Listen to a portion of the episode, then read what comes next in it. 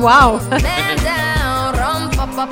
C'est plus Girl Down que Man Down. Ouais, Rihanna qui va pas très bien euh, et on s'en doutait parce qu'elle devait lundi chanter au Grammy du côté de Los Angeles et tout juste avant sa prestation, on a annulé en raison de risques pour ses cordes vocales et il y a une tournée qui devait débuter le 26 février pour Rihanna. On a décidé de remettre ça un petit peu plus tard au 12 mars.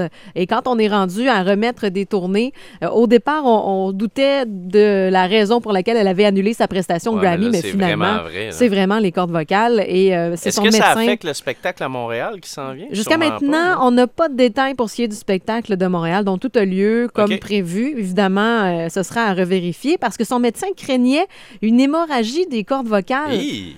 si elle chantait au Grammy.